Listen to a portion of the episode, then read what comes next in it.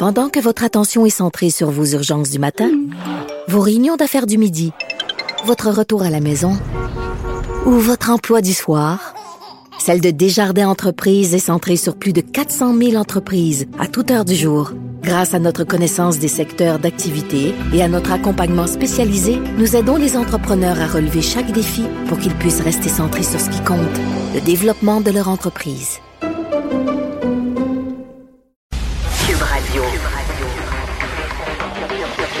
Cube Radio. En direct à LCN.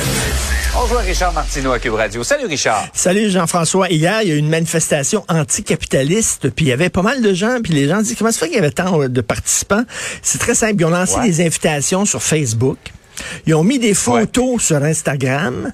Ils ont communiqué entre eux autres sur Twitter grâce à leur iPhone puis leur Samsung, tu comprends? puis quand la police courait après eux autres, après eux autres ils couraient Ouais. très vite parce qu'il y avait des Nike. Tu comprends? Alors voilà, c'était c'était Mais ils sont anticapitalistes. anticapitalistes, oui oui, complètement là.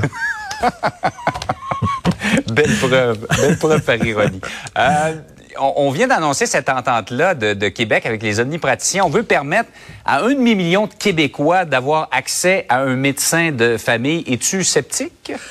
Écoute, c'est très ambitieux. On jugera l'arbre à ses fruits. Il est trop tôt pour cracher dans la soupe. Regarde, là, au moins, on prend le taureau par les cornes. Tant mieux. On espère. Je fais partie de ces 500 000 personnes sans médecin de famille parce que mon médecin de famille a gagné 7 millions à l'Auto-Québec il a décidé de prendre sa retraite et j'ai j'ai perdu mon médecin de famille. Donc, euh, j'espère que ça va aller bien. Moi, ce qui est la bonne nouvelle là-dedans, c'est qu'on veut décloisonner. C'est-à-dire que, regarde, on va te permettre aussi peut-être d'aller voir euh, une infirmière, d'aller voir un pharmacien. Tu sais, ça prend pas toujours un médecin en particulier. Donc, c'est fini de travailler en silo. On va décloisonner. Je trouve ça très intéressant. Euh, on veut y aller aussi par la carotte et non le bâton. C'est-à-dire qu'il n'y aura pas de punition pour les médecins qui veulent pas prendre euh, davantage de, de patients. Mais par contre, on dit, si tu veux avoir l'argent qu'on t'a promis, t'es mieux d'en prendre. Mais ma crainte, euh, euh, Jean-François, c'est, c'est sur une base volontaire. Et les jeunes Ouais. médecins, c'est très important la conciliation travail-famille. Ils veulent pas trop travailler. Et les plus vieux médecins, et il y en a beaucoup qui s'en vont vers la retraite aussi, ils tendent à travailler un peu moins. Donc, en même temps aussi, la, la médecine de famille, on le sait, est beaucoup moins sexée chez les jeunes qui veulent s'en aller en médecine. Ils veulent s'en aller en médecine spécialisée. Donc, comment ils vont réussir cette quadrature du cercle? On leur souhaite bonne chance. Faut y croire. On n'a pas le choix. Mais je me pose une Ouais. question, Jean-François. Regarde, moi, je dois aller voir un dermatologue, OK? Pourquoi il Ouais. faut que je passe par un médecin de famille? Pour aller voir un spécialiste. Pourquoi je Ouais, peux pas vrai. contacter directement le médecin spécialiste, appeler, c'est prendre les pages jaunes, il y a un dermatologue, l'appeler, pouvez-vous me donner un rendez-vous? Il faut que je passe par le médecin de Faut famille. être référé par son médecin de famille. Ben oui, référé. Pourquoi cette affaire-là? Donc, euh, j'espère aussi qu'on va attaquer ce problème-là. Mais écoute, euh, au moins, c'est une bonne annonce. On verra. C'est certain, chat, euh, chat échaudé craint l'eau froide. Mais bon, on n'a pas le choix d'y croire.